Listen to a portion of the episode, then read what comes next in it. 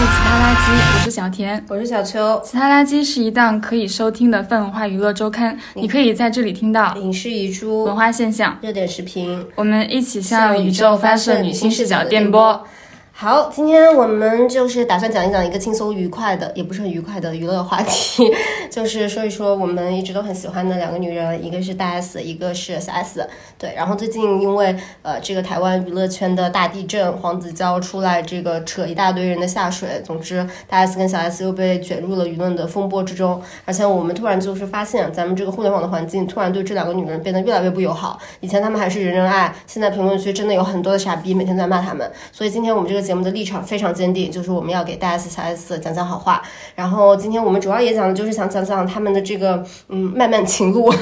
为什么总是遇到渣男。然后为了就是让我们今天这个节目更加好听一点，我们邀请了一位特别嘉宾，这个康熙的资深观察员发财。Hello Hello，我是发发财。对，发财 打个招呼。对，然后小田，你跟你也介绍一下，小田也是就是我我我就是是这个康熙的忠实听众，然后我就是从高中就开始看看康熙，然后就是干看到嘛一直用敬畏的眼神看着我，不敢轻易的表达？对小田真的很有点露怯，有点露怯对，因为。就是发财来的时候，发财贡献了一个他就是对小 S 千字文档爱，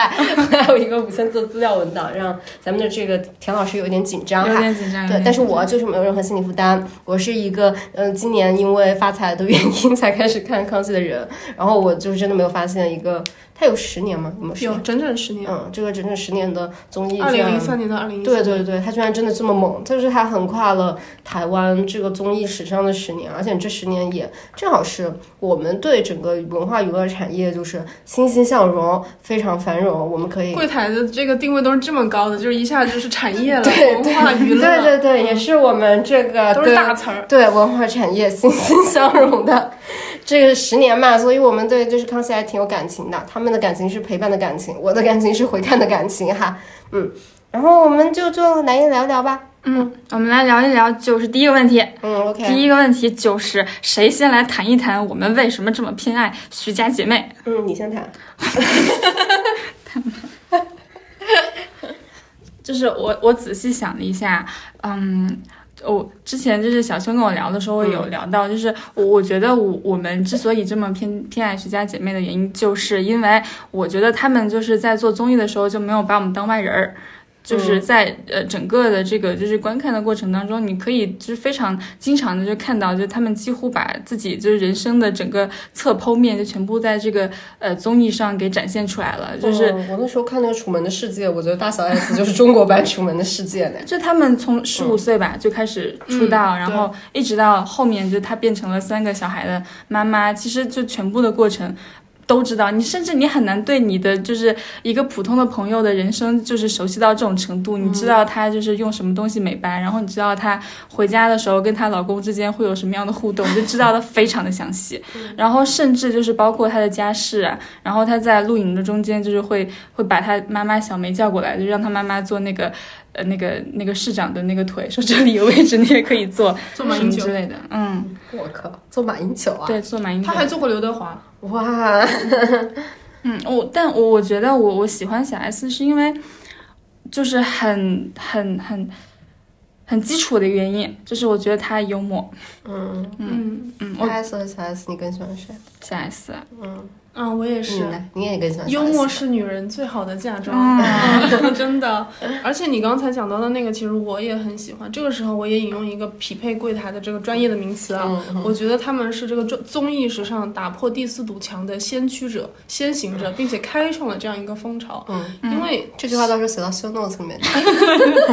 打破第四堵墙是吧？嗯，因为小 S 应该是最早开始对着这个场外喊话的。她除了跟她妈喊话，嗯她跟所有的工作人员喊话。当时那个康永他们在康熙收官的时候，有一期是他们在床上录的嘛。回看整个康熙十年，在床上录最后一对集啊。对对对就他布了一个景。我就是真正的康熙小白，我就是会就是发出一些提问，嗯对，就两个人真实的摆了一个双人床在现场，两个人躺在那里录。然后当时蔡康永就讲到一个点，说其实蔡康永本人他是一个很难搞的人嘛，嗯所以他对做综艺节目的一个核心坚持就是，我不希望让观众知道这是一个录制好的节目，我希望让你感受到的就是。哈利波特里面不是有那个魔法巧克力卡？嗯，那个邓布利多出现了一下会消失，因为在魔法世界里面，那个就是 literally 邓布利多本人来你这里一个闪现，然后离开。所以蔡康永追求的也是这个状态，就是你打开这个电视罐头，你感觉我们两个就出现在你面前跟你聊，所以他。不接受，比如说类似于《康熙》是每天晚上十点钟播出，他就不接受说，哎，反正现在是下午，来我们来宾聊一下什么样的事情，他不让来宾说这样的话，然后他也不让说你去跟工作人员去喊话，这样观众就会感受到说我们没有坐在一起，我们是一个节目。但是小 S 跟他就是完全相反，他就是不管那一套，嗯，包括其实蔡康永遵守的也是那老一代综艺人他们的一个宗旨嘛，但小 S 就会率先就一直 cue 他们当时于百的一个摄影师，be like。哎，那个谁，你是不是一直暗恋我？然后那个摄影师就会点头之类的。而且你刚刚讲到那个个人的那个经历的曝光，其实我觉得小 S 才是全程做了这件事情的。大 S 其实有有有曝光吗？蔡康永，蔡康永没有很少，非常蔡康永，你可以把它理解成一个。长袖善舞的老鸨，这是可以说的吗？可以的，说吧。他是隐藏在背后的，然后小 S 是他的血滴子，他指派他出去穿针引线，掌控大局的一个状态。然后大 S 其实他真正暴露也只有和小 S 搭档，就是于白我猜和大小 H 这三个阶段，因为后续的话他们的演艺事业受到影响。大 S 就开始走电影电影咖这个路线，变巨星了。那你要当电影的这个明星，你就要和观众保持距离。他基本上为后续的为数不多的下凡，都是因为小 S 要生小孩或者是受伤了，他来代班康熙，就浅浅出现一下。嗯，我觉得，嗯，我其实就是看他们的节目都比较少嘛，然后我对大小 S 的概念其实还是来源于一个新闻报道的一个概念，然后。我对他们其实也很喜欢，但我觉得我的喜欢可能就跟他们这种看节目的喜欢不太一样。我喜欢是，我觉得他们是真的活人，然后你很少就看到这么活生生的一个女人嘛，两个女人吧，然后包括她妈妈也是经常直接的参与到讲出一些话来，然后在媒体上面，我觉得这个东西还让我觉得很有劲。就是很想要看跟他们有关的东西，就是有一个人他可以把自己的生活讲得非常活色生香，然后动不动就发微博什么酒醉，然后又在那里哭，然后什么我要开最大的就是红酒，然后大 S 离了婚之后跑到什么餐厅里去什么狂跑八百块钱一斤的白松露，就你看到这种新闻的时候，我对他们心中就是一种油然的敬意，就是我真的是 respect，我觉得一个人可以把自己的生活活得这么的。呃，有声有色，然后跌宕起伏。其实你看到他们的这个阶段，已经是大小 S 所谓的活人度最低的阶段。嗯。只是因为你生活在这个遍地是丧尸的内娱，嗯，所以他们这几一点残存的生命力，让你觉得哇，对，已经觉得就是非常了不起了。其实和他们之前比，可能就是不到百分之一的那个程度。嗯，我觉得还有一点就是。他们让我看到了一种，就是我没有见过的，在娱乐圈里面存在的一种非常完整的那种母系氏族的感觉。嗯，是的，他们真的就是 S 一家，你都觉得哇哦，每一个家里的每一个女人都很有戏，而且是大姐都很有戏。而且我觉得，就是这个这个家庭里面那个全女的概念，就是完完全全那种绑定非常深的全女概念，就是所有的男人就是 就是泼进来的水也会流出去的，但是他们几个的的那种那种联系，就是永远存在在那儿。这辈子都不会感受到任何那种分离和孤独，然后这种感受又把他们就是从那个地方拽着放到那个娱乐圈的那个内部的时候，你能够看到他们的那个感觉跟其他人是完全不一样的。就是娱乐圈它本来是一个就是非常分散的，然后互相之间可能芥蒂很深，然后这一刻你们比较好，下一刻你们就不太好了。但是因为他们的这种。就是本身就是生出来就存在这种邦定的存在，你看他们在那儿，你就感觉这种母氏的氏族像一种非常永生的概念，就是开在那边。而且我觉得他们像是一个就是台湾娱乐圈里面那种创业的温州家族，哎，就你想哎，他们每一个就大小 S 出身也是真的平民嘛，然后又家里又没有钱，然后就赤手空拳的靠自己也好，靠贵人提携也好，靠别人帮助也好，就真的缔造了一个属于他们徐家姐妹的这样的一个娱乐帝国。然后我我当时觉得很感动的也是，就大小 S 无论他们是谁出了事，另外一方总是要帮忙回应嘛。所以我觉得小 S 真的很有胆量的时候，也就是回应他姐姐事情的时候，他就不会往后躲什么，他哪怕帮他姐姐过去挡记者也好啊，还是就是瞎糊弄糊弄也好。说到这个，嗯大 S 为小 S 的付出是就是这种面对舆论的付出嗯是要比小 S 更更强的，并不是说小 S 不爱她姐姐，而是因为他们两个的性格特质很不一样。嗯小 S 其实是一种巧劲，她四两拨千斤，她还是希望，大家都是和和气气的。嗯但是戴斯他真的是一头母狼，他就是这个家族里面的头狼，嗯。所以他每一次真的就是拼刺刀的程度，来帮小 S 帮他的家庭去抵挡。嗯。比如说，戴斯是一个非常非常注重个人形象的人，嗯。比如说他上节目的时候绝对不可以驼背，嗯。她绝对不可以超过八十斤，他其实有一米五八，嗯。一米六左右，八十斤是非常轻的，从来不烫人头发，头发不可以碰等，就是非常非常注重外形的一个女人。但是她唯一一次就是长时间用非常发胖的形象出现在荧幕上，就是那一次小 S 摔车，她整个休息了一个月，然后大 S 用这样一个状态去面对其他人，嗯哎呀，反正我觉得这个就是一种非常就纯血的两肋插刀，你也很少见到。包括当时他们去和王伟忠解约，也是大 S 开的口。当时小 S 怀孕了，不敢跟经纪公司讲，也是大 S 开的口。基本上这姐妹俩在演艺圈的所有决定，都是大 S 去做。所以当时跟他们关系好的，比如像蔡康永、像王伟忠，他们其实是非常非常害怕大 S 的，因为他们知道这个女人太有主见了，她什么事情都敢做。后来大 S 怀孕了之后，他们就会在内心后来开玩笑说，默默许愿，就希望大 S 的女儿比她还叛逆，就是 让她一报还一报，嗯让她体会到这种一个天不管地不管的人嗯面对她是什么感觉。嗯，反正真的是我在新闻里面看到的也好，还是他们节目里看到的也好，我觉得她们姐妹之间可能真的有那种传说中的 unconditional love。就是我愿意为你付出一切，只要有事情的话，我一定会为你去挡这个刀。嗯，这个也很感人啦。然后我我觉得还有一点要说，就是、就是为什么他们就是可以得到大家非常永恒的爱，是因为我我觉得他们在这个这个幽默或者很有勇气之下是，可以说嘛，就是非常有人道主义，嗯嗯，就是他是很有正义性的那一面，是真正的正义女。嗯就是不管，就之前有有太多，就呃，包括说他在那边帮那个呃黑人出头，就是小 S 帮黑人出头打电话到那边，然后就是说你怎么可以这样说黑人？就当时黑人在做一个类似于一个就是捐赠的一个一个项目，公益活动，对然后被周玉蔻吧质，疑被周玉蔻在网上说，呃，在在电视上说说他就是在这其中可能就是呃有操作，然后就怀疑这个黑建陈呃那个陈建州他的陈建州，他不叫黑建州啊。陈建州的用心，然后小 S 就打电话过去，就是可能是他在公众面面前表现的可能最最像大 S 那个比较有勇气一面的那一次，他直接打打电话过去就说你你作为一个妈妈怎么可以说出这么邪恶的话，嗯，什么之类的。然后周玉蔻就说你怎么能说说出邪恶这种词？你是有女儿的人。然后小 S 就是又在那边道歉，说那个那不好意思，那你也可以道歉吧。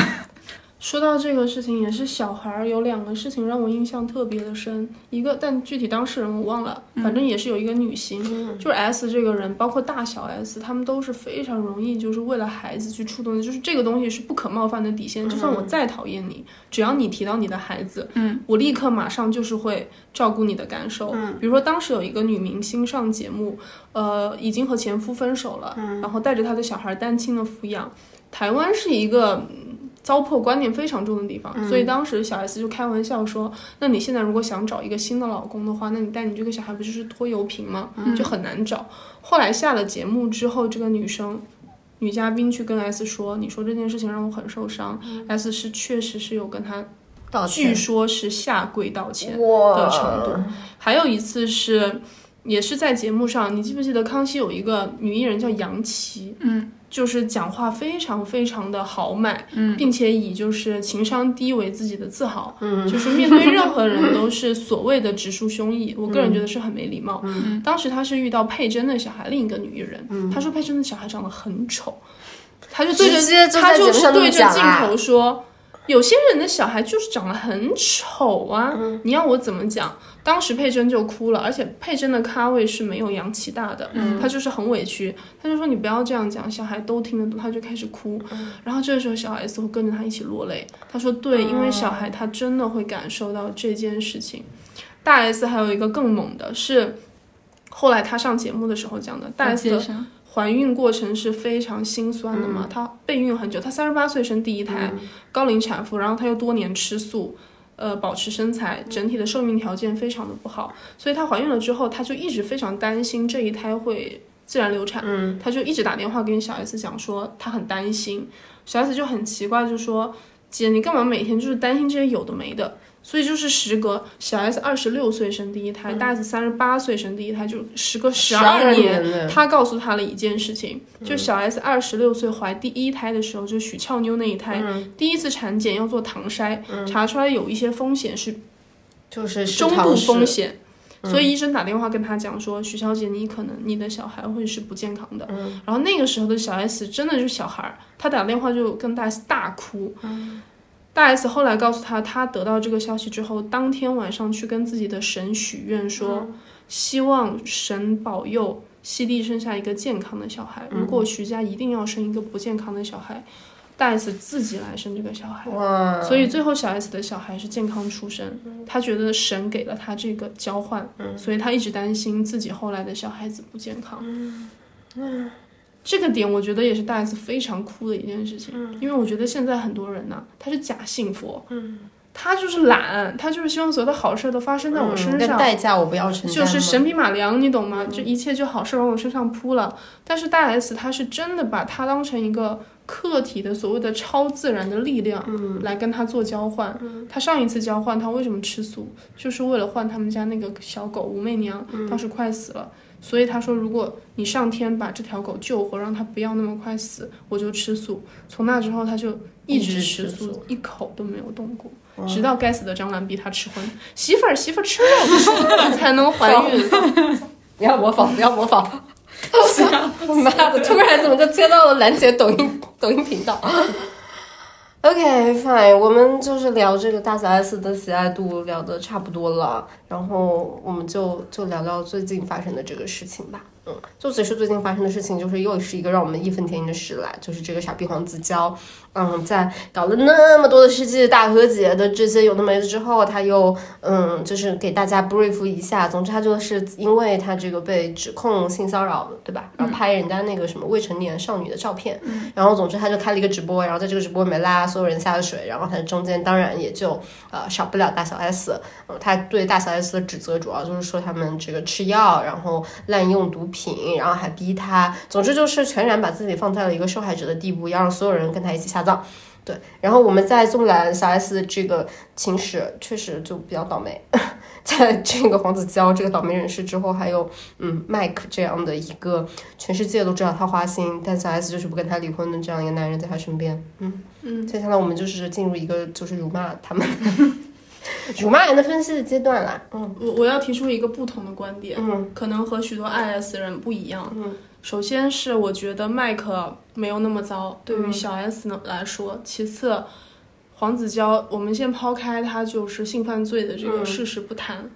他已经是娱乐圈相对没那么烂的男人，嗯。嗯，其他更烂的要么是太糊了，要么是。他的前女友太糊了，就是大众根本就没有看到他的那个阶段，包括他觉得他全世界没有错，也不是这一回，而是从他和小 S 相恋到分开到什么世纪和解，他一直都觉得自己是受害者。其实他反复发生过类似的事情，只是那个时候可能还不够发达，媒体不够发达，微博也没有那么恶臭，大家没有花那么多心思去讨论这个事情而已。嗯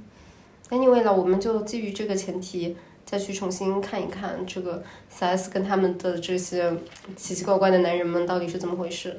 嗯，我们可以就是先从那个黄子佼聊起嘛，就是因为黄子佼呃在这一个事情之前，其实和 S 之间已经有非常非常多的互动了。然后他们到底就是积了什么仇什么怨，然后积到现在让他们能够就是做出这样的发言。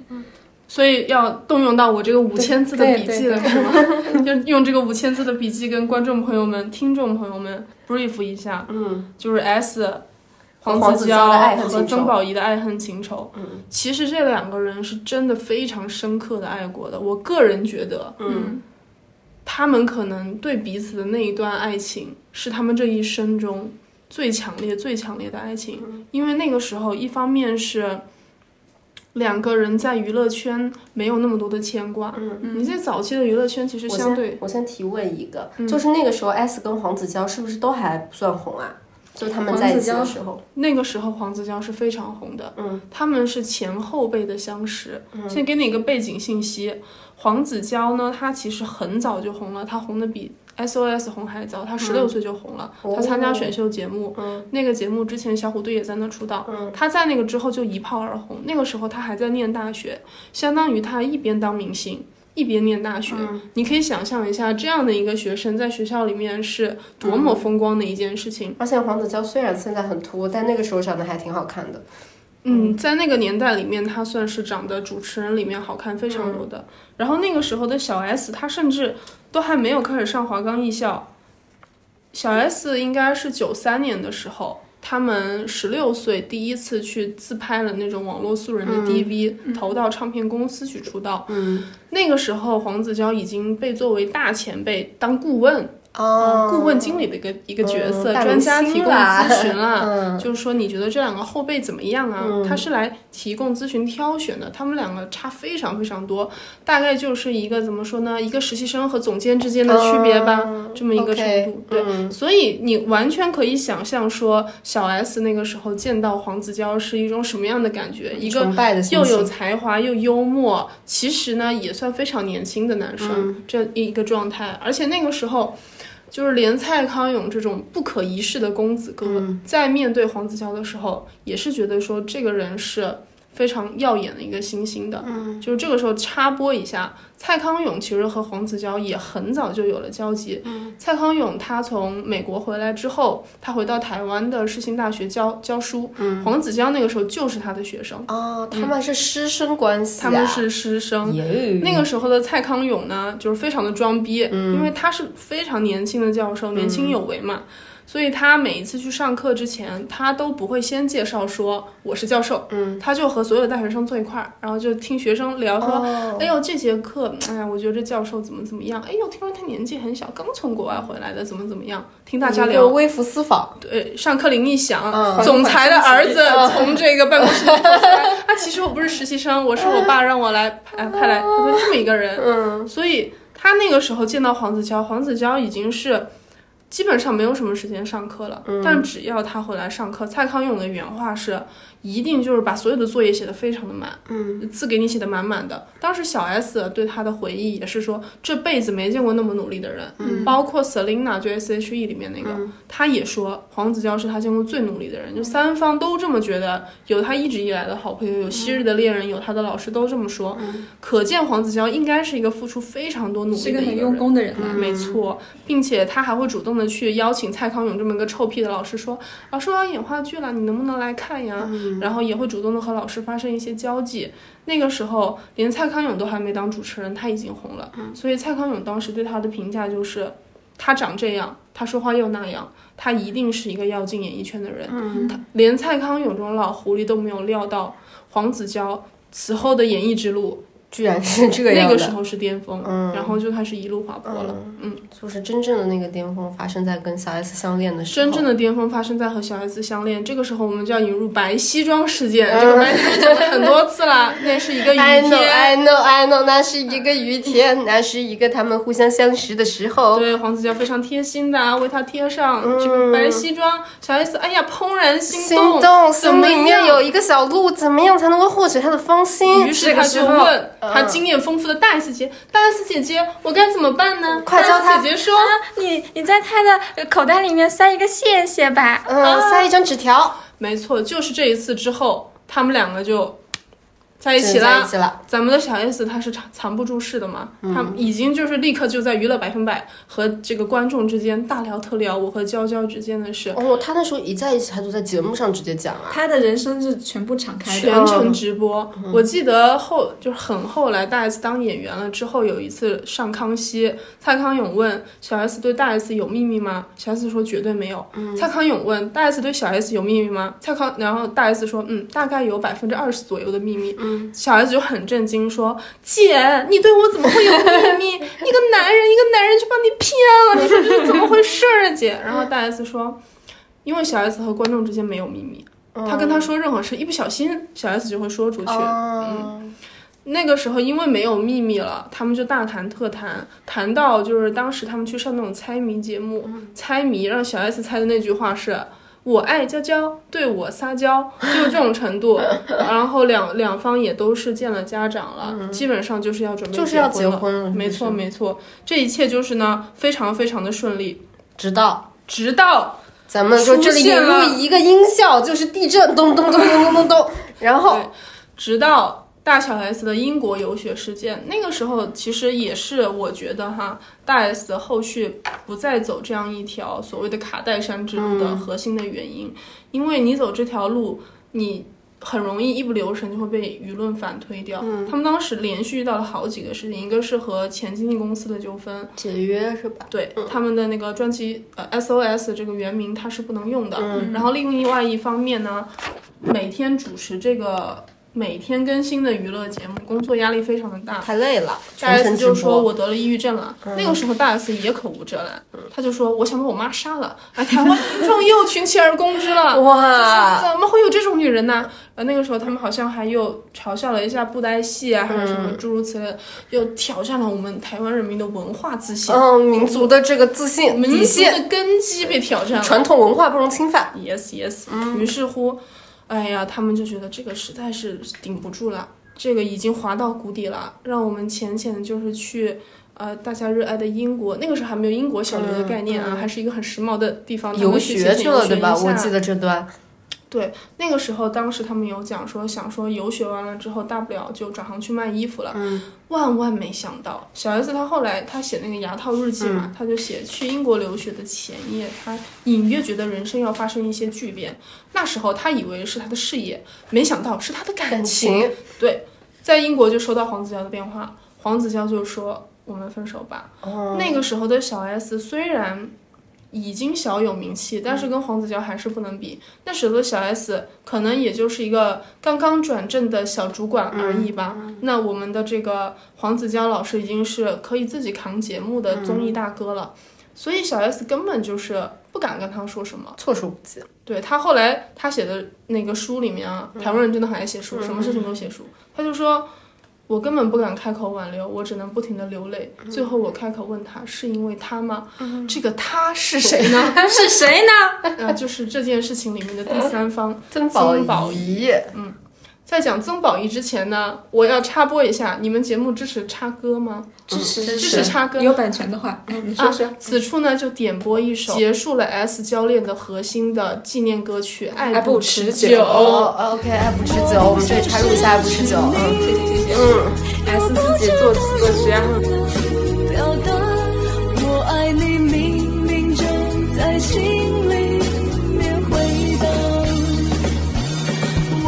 想失去你，又不知道如何表达。下次多希望你能够鼓起勇气说。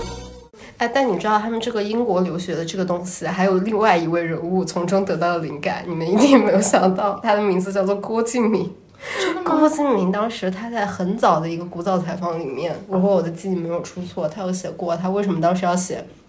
小时代》那个四个姐妹花，然后在酒店里面一起痛骂男人的那个情节，她就是因为看了小 S 的自传，就里面有他那个时候不仅有大 S，还有范晓萱，是不是？对他们三个人一起对对对，就是三个人一起说什么那天钱包也被偷了，说自己是什么人生之中人生之中最倒霉的一天，然后一起买醉。那时候跟荷兰这种分手，嗯，对，就是郭敬明当时有写过，他就是从这个新闻里面得到的灵感。没想到把草灰说他们实现。这个大小 S 真的是 gay 圈的偶像。对 gay 真的很爱。嗯，anyway，我们现在就讲到曾宝仪了，关键人物。OK，曾宝仪这个世纪谜团，曾宝仪跟黄子佼是不是这个搞这个第三者插插足的这个关系？我们先把这个扑朔迷离的事情讲完，然后我们再来回忆这个时间线。各位读者见仁见智。我觉得绝对就是黄子佼不爱了，嗯，只是呢他一直拖着没有说而已。啊，我们先回到这个曾宝仪，曾宝仪实话实说，那个时候和小 S 比，小 S 确实客观上没有办法跟她比。第一，曾宝仪是台大高材生；第二，她爸爸是曾曾志伟，伟之女直。接就是带着来闯荡演艺圈了。嗯，那她和黄子佼其实更构成所谓的这个金童玉女的一个概嗯，念。门当户对。后来黄子佼回忆说，为什么打电话跟小 S 分这个手，是因为当时那个台湾主持不是都想拿金钟奖吗？黄子佼也很想拿，他被提名了，他就说 S 你陪我去参加金钟奖。小 S 那个时候已经就是世界都灰暗了，她只想和她的姐妹去闯荡天涯，在英国的街头喂鸽子流泪，是不是？她说不行，我要去英国。这个时候，黄子佼说的是哈，在金钟奖的后台崩溃大哭，是因为喜悦没有办法与女友分享。据说是直接哭倒在了当时的制作人的怀里，你信吗？哦，没有办法，只好找当时的主持搭档曾宝仪诉苦。那其实这个事情一直到这一段啊，他都是比较 peace 的。嗯，当时小 S 一回国就对媒体讲了，说我们分手了，就像他一和黄子佼在一起就在鱼摆讲了一样，他一分手他也在鱼摆讲了。当时的这个鱼摆制作人措手不及，为什么呢？因为那一天说好了是要分享我们的英国 vlog，非常超超前，已经 vlog 起来了。结果小 S 一个英国媒体，咔嚓就是我和娇娇已经分手了，我不是要责怪他痛苦，娇娇，不管你是不是因为阿宝离开我，我真的不怪你。我真的不在乎。总之他就直接提了阿宝我的名字。只希望你有很好的人生，哦，因为在这之前，媒体已经拍到曾宝仪和黄子佼的绯闻。OK，嗯，但是据说曾宝仪那个时候有打电话跟小 S 解释，这个节目一结束，那咱们的台湾狗仔跑的就像香港狗仔一样快，马上就来到演播室的门口了。问那这是怎么回事呢？大 S 侠女挺身而出，说，嗯，这个事情呢，到底是不是阿宝，我们也不清楚，但我可以跟各位打保证。当时阿宝亲口打电话跟 S 保证，如果他是第三者，他要向 S 跪下赔礼道歉。哇，台湾人一听这个很激动啊，又马上冲去采访曾宝仪，说：“你到底要不要下跪啊？”那个曾宝仪说：“第一，我不叫魏；第二，我没有要下跪；第三，我真的不是第三者。这件事情到这个地方，那么问题来了，很多人就会争论说，曾宝仪到底有没有说要下跪？我自己是觉得曾宝仪应该没有要下跪的，这个但是打电话解释的事情，他肯定是有的。这个地方就体现出大 S 的非常核心的一个人物特点，就是侠女。她当时应该就是一门心思想着我要为我的妹妹出头。小 S 这个性格，她其实从头到尾没有针对过一次曾宝仪。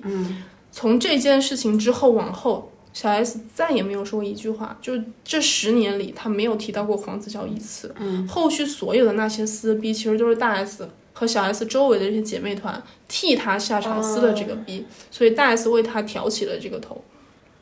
哎呀，好累啊！我要喝口水休息一下。OK，总之我们在这个阶段，演艺圈又大地震了。嗯，嗯，你把它续上吧。接下来发生了什么呀？接下来发生了什么呀我？回来了，我喝完了。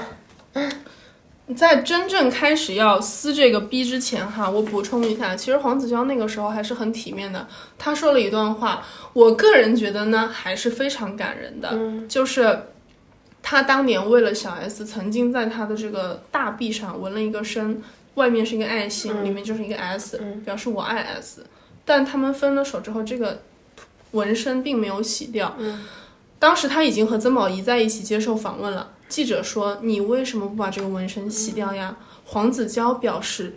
朗读一下原文说：“这就像我当年去海边捡回来一个贝壳一样，它是一个很好的记忆。我没有必要因为我已经离开了海边就扔掉这块贝壳。这是一个王菲谢霆锋的概念呢。王菲谢霆锋也有这个，就是那个什么腰腰到屁股那边的那个玉蝴蝶。然后采访问王菲为什么不洗掉，王菲说要你管。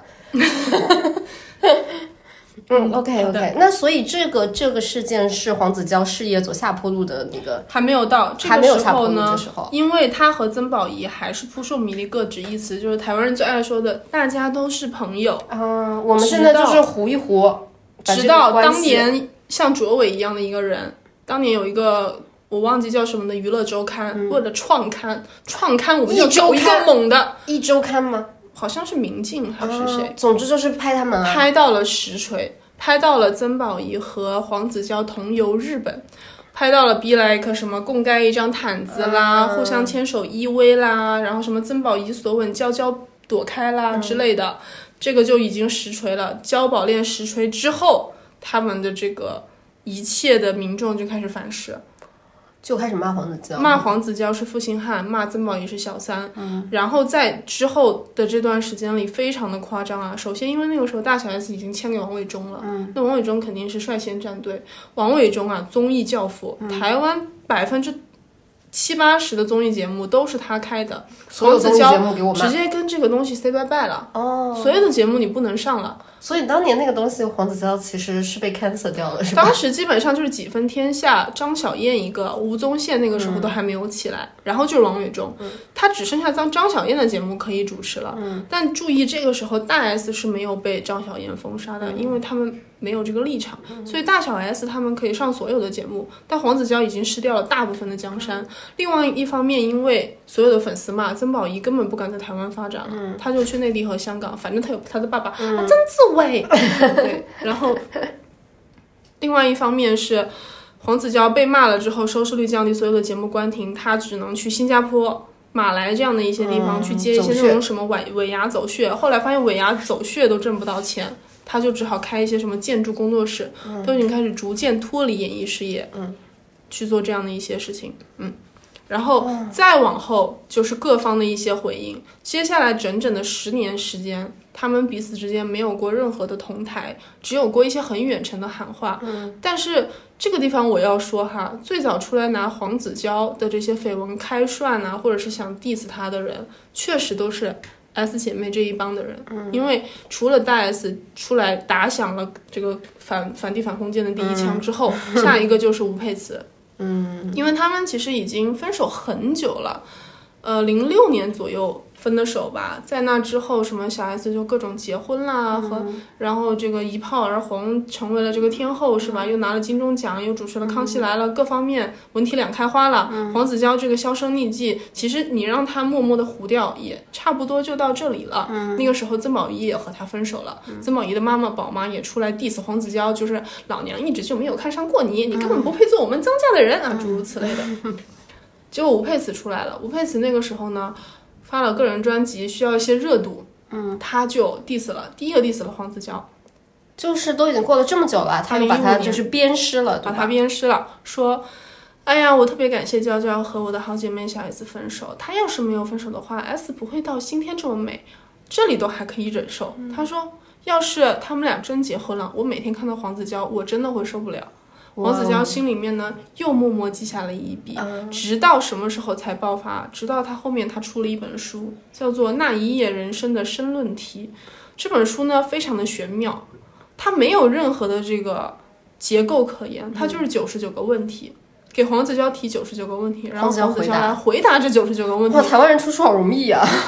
这个已经算是相对而言，嗯，比较有含金量的啦。嗯因为他们还会出类似于什么两个人吃的幸福料理，还有一些 呃假韩国人教你学韩语，还有一些什么，因为我和绯闻男友在一起啦，所以我要写一点小小的个人恋爱心语，反正什么东西他们都出。或者就是一个非常非常那个日常的写真，什么都没漏。OK OK，photo book 对吧？Yes, yes。但总之这个九十九个问题里面有这九十九个问题里面，我数了一下，一二三四五，高达五个问题都是关于小 S 的。比如说，你当初为什么和小 S 走在一起？你最想对小 S 说的话是什么？你为什么和小 S 分手？你在交宝恋和交 S 恋过程里有没有对婚姻的向往？等诸如此类的问题，我们且不论他讲了什么了，核心概括一下，就是呢，他正反打都有讲。嗯，一方面是确实承认了自己的错误，他说。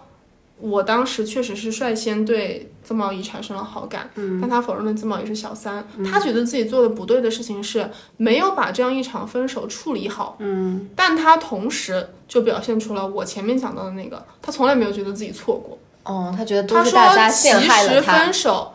主要是因为小 S 没有陪伴自己。他说那个时候和 S 在一起小 S 没有陪伴自己，导致他的身边出现了真空。没错，他说那个时候我压力很大，很焦虑。我好不容易要追逐人生的梦想了，出席个颁奖典礼，我的女友都不肯陪伴我，我只能哭倒在制作人的怀里。这个时候，我的女友又在英国，我不知道那个时候是打越洋电话违法吗，还是怎么样？因为女友在英国，没有人跟我分享亲戚，所以我只能找找曾宝仪聊天所以产生了这么样的一个情况。聊着聊着跟曾宝仪聊着聊着感情。没错，就是这样。那个时候呢，舆论还是站在大小 S 这一边的，黄子佼就又被骂了。就是你为什么时隔多年又出来消费小 S？但当时吴佩慈骂黄子佼的时候是没有人说吴佩慈消费黄子佼的啊。然后呢，这个时候黄子佼就生气了，他的回击手法呢也和这次如出一辙。除了说全世界都有错我没错之外，还有拉踩别人下水，同样拉踩了大 S。嗯，他拉踩大 S 的点是。大 S 你自己也花心，你的感情也一团乱。你也是个烂人。哎呀，广大人民群众都不知道吧？大 S 更烂。嗯，这种烂人凭什么有资格说我呢？他的原话是什么？他说：“他年纪比我小，他懂爱情吗？我都不敢说我懂，他又怎能变身专家批评他人呢？大家都忘了吧？在我和小 S 在一起的四年半里，大 S 陆陆续续谈过三场恋爱。请注意，大 S 公开的恋爱只有三段。”蓝正龙、仔仔、汪小菲，嗯，但那个时候他还没有认识汪小菲。那么问题来了，这四年半里第三场恋爱到底在哪里？后来挖出来这个人，你们肯定也认识，陈建州、具俊晔啊，哦，就是啊，懂了，懂了。我的天哪，这里所有的东西他都扣上了。Yes，当时他们还为了他学韩语的。那个时候具俊晔就是大 S 还是具俊晔的粉丝，是不是？就是追星的一个概念。库龙。对，跟库龙的这个偶像在一起了。嗯，没错。然后这里再插播几则，这个黄子佼所言的说小 S 大小 S 没有少提他，此言确实也不虚。因为呢，小 S 他是一个怎么讲，他很喜欢通过自嘲来消解公众对他的这些议论的人。嗯，所以他自己会经常在康熙提到，主动提到黄子佼。嗯，呃，比较有意思的是几次，一次是。黄子佼当时和小 S 分手后首次公开的一任女友夏雨桐上康熙，这个地方又有黄子佼这个男的一个很经典的特点，记仇，此处开炮。东亚男性普遍罹患此此恶疾，就是喜欢找年纪比自己小很多的女朋友。小 S 其实已经是和他离得最近的，小 S 小他六岁。他第二个跟公开的这个女友夏雨桐小他整整十七岁。哇！那个时候，那个女孩子就是剪着一个蘑菇头，瞪着她的嘟嘟大眼睛，就上康熙了。可爱的一个台妹。嗯，黄子佼主动对媒体说自己在和夏雨桐交往。当然，夏雨桐那个时候事业刚起步，意思是我要一门专心搞事业，你不要败坏我的路人缘。所以呢，打死都不肯承认，就说啊没有啊，我们只是朋友。也就是在这个节目上，小 S 说出了说，你知道吗？娇娇这个人很记仇。如果你说你不是他的女朋友，可是他觉得事情的话，他会一直记住这件事。你完蛋的哇！嗯，另外两个相对比较轻松，一次是徐娇，就是周星驰带起来的那个小演员徐娇。他和庾澄庆还有其他的一些人上节目的时候，那个时候大家都叫徐娇叫娇娇，小 S 就主动说：“你们可以不要喊娇娇，不要喊她娇娇，对，不要喊娇娇，我听了会会有点不舒服。”还有是康熙收官，但那个已经是发生在大和解之后了。那一期非常有意思，我非常推荐，就是喜爱康熙的听众去看。那期我已经快背下来了，嗯，就是他们从少女聊到妈妈经，把所有上通告很长时间的女通告艺人都请来了，胡小珍、黄小柔、佩珍这些人都请上来了。这三个人也是在康熙里面看着他们经历了好几任的一个情况，所以他们当时就玩一个什么游戏呢？就是念自己的前男友啊，然后呢，当着节目就念。最开始是佩珍，因为他和蒋友柏那一段呢，已经很久很久了，他已经结婚很久了，就让他念蒋友柏，蒋友柏，蒋友柏。哦，就是直接大喊他的名字，就对着镜头大喊蒋友柏，蒋友柏，蒋友柏。然后胡小珍，胡小珍的这个垃圾前夫李进良，你应该也颇有涉猎。这个男的也是频繁的出轨，胡瓜投资投资他的诊所，啊，怎么离都离不掉，大喊李进良，李进良，李进良。然后还有什么黄小柔喊朱年，黄小柔和朱年又是另外一段，又牵出了这个康熙浪子帮啊！好可以可以可以，你直接讲到小 S 啊，小 S 就喊了黄子佼。哦，这件事情之后，才我们再往后顺，就是他们开始陆续的一个和解的动作。和解动作最先发起的，我自己觉得应该是曾志伟牵的这个头。曾志伟牵了黄子佼和小 S 和解啊。因为你想一下这个咖位嘛，首先蔡康永这么鸡贼的人，蔡康永肯定不会，蔡康永永远要站在 S 这边嘛。对呀，他不是说他自己连黄子佼的那个什么各种社交媒体都不敢 follow。对呀，黄子佼发的东西他都不敢看，对吧？黄子佼也不太可能吧，他都被网友骂成这样了，他跑出来和解，曾宝仪都不来台湾发展了，他搞这个干什么？曾宝仪一枝独秀了，五十岁就是做快乐单身女人了。对啊，那最大的可能就是曾志伟嘛。所以在二零一零年的金马奖的时候，那一次安排非常巧，就是康和熙两个人当主持人，曾宝仪和曾志伟当颁奖嘉宾。啊曾志伟最先说了这句话，他说：“来，女儿，还不快点去跟对面抱一下。” 这个时候，小 S 才小 S 动说小 S 先拥抱了曾宝仪，是？来，我们来抱一下。因为主持人和颁奖嘉宾是站在两个舞台不同的分位的，那个时候有个很明显的动作，小 S 是鼓起勇气牵着蔡康永的手，两个人牵着手主动走向曾志伟父女，然后拥抱了曾宝仪。在这之后，才是有阿雅牵线，曾宝仪和小 S 私下聚会，然后又发了他们这个一起吃饭的合照。有了这样一次事情之后，又到了就终于来到了二零一五年了吧？还没到，还没到。还在二零一四年，但是这个是二零一五年的核心契机。这两个人呢，又一次因为音乐相遇了。小 S 当年爱黄子佼，就是爱他音乐的才华，虽然我也没看到，但是反正小 S 说他看到了。小 S 一直有一个音乐梦想，她二零一四年发了《Elephant D》第一张个人 I know, I know，我还专门去听了一下这个，因为那天我去复习了一下《世纪大和解康熙》，他们推的就是那张专辑，对不对？对，就是那一张专辑。当时呢，黄子佼已经没有什么能够抛头露面的节目了，所以他是一个电台的主持人，他主持音乐节目。小 S 咱们国际巨星嘛，很多的赞助。因为赞助那个节目的原因，他必须要放一首小 S 的歌，那他也不能就是一句话不说，咔嚓放了，那厂商也不高兴，对吧？钱难赚，屎难吃，他只能硬着头皮夸了一下这个前任的这些歌，然后才丝滑的过渡到接下来我们来听一下巨星天后小 S 的最新单曲，然后播放。这个事情呢就被他们关系很好的一个记者告诉小 S 了，哎，说黄子佼夸了你。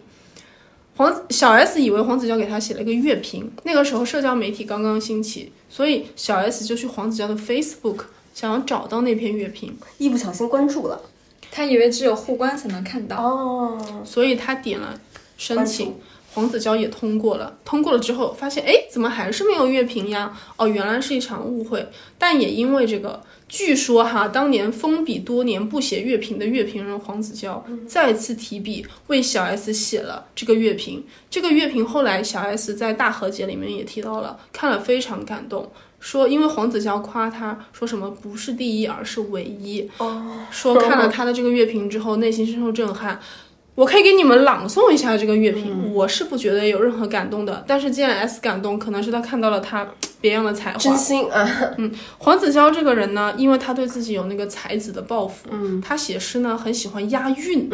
他就是他所有的东西呢，他都要写七个字，而且呢，像很多的娱乐圈渣男一样，他不喜欢用标点符号，他喜欢空格和换行，OK，就出现了这样一个乐评。音乐有很多种功能，刺激大众，疗愈自身。这张 EP 两者兼具，他前卫自在唱自己，是许多艺人不敢低。请注意，这里的低和一押韵了。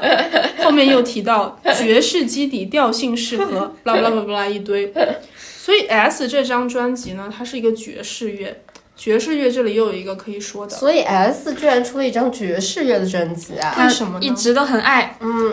当年第一个鼓励他做爵士乐的人不会是黄子佼吧？就是黄子佼。嗯，他真的好爱啊！因为您您请黄子佼说：“既然你这么喜欢爵士乐，那就去研究啊。哦，所以他就是进行了努力，在心里在多埋下了一一颗爵士乐的种种子，在多年之后，这个长 free 的这个 jazz 的灵魂终于”找产生了出来的这个一张专辑名字就。叫《Elephant D》。在 Elephant D，黄子佼说：“真是非常开创的。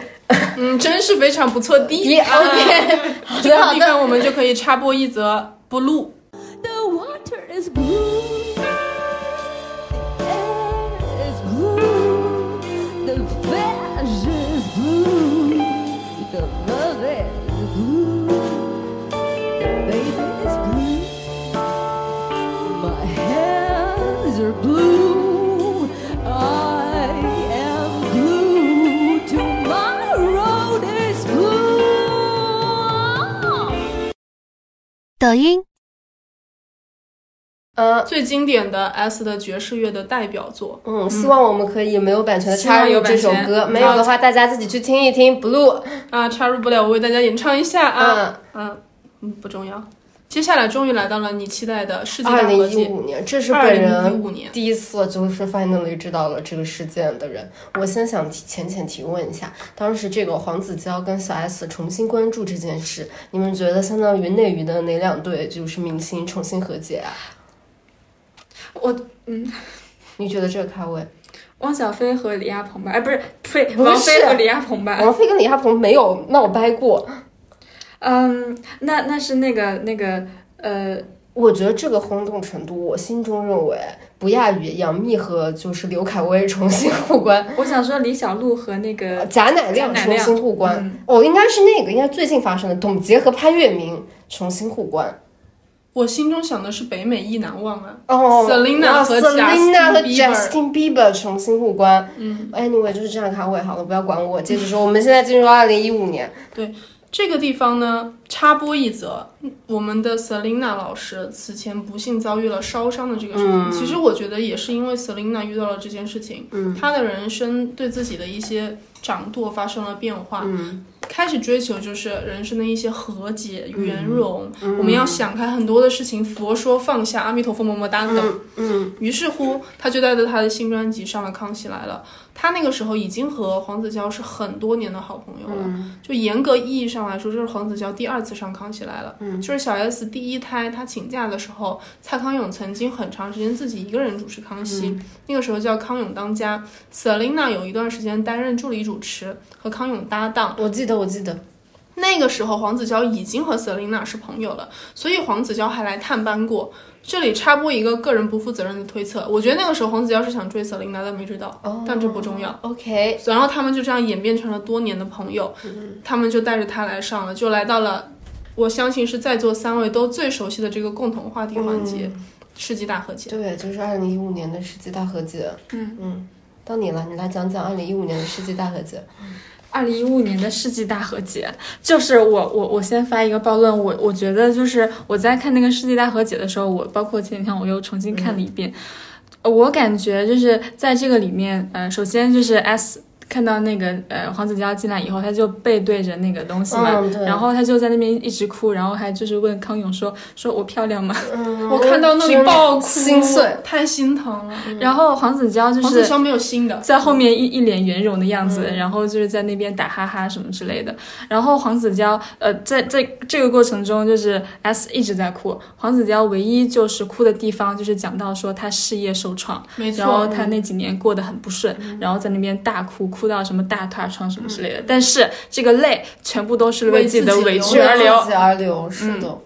而且我其实我看那个世纪大和解，我还有一个不太舒服的地方，就是，呃，黄子佼首先在提起他们那段过往的时候，是很明显的在甩锅嘛，就是觉得不至于此，不至于把我就是呃害成那个样子。然后其次，我觉得它里面用了非常多的就是一种身份压制，就是首先。呃，我第一次见到你们姐妹的时候是在中孝南路，我在那个吴中县那边看到你们的 DV，他们当时是那个素人，然后他还类比了一个非常素的素人在那边，然后后面他说他当时如日中天，然后然后拿着多少的这个这个资源，然后呃跟他有这样的交往。啊、但当时小 S 还是一个什么什么样的状态？就是他全程在回忆从前的时候，回忆的不是那些浓情蜜意，回忆的是他当时和 S 之间地位有多么的悬殊，嗯，然后再展开后面他经过这个打击之后，被掀翻，对一蹶不振。嗯嗯你说到就是回忆的那段事情里面，我也是有这个感觉，而且他非常恶心我的一件事情是，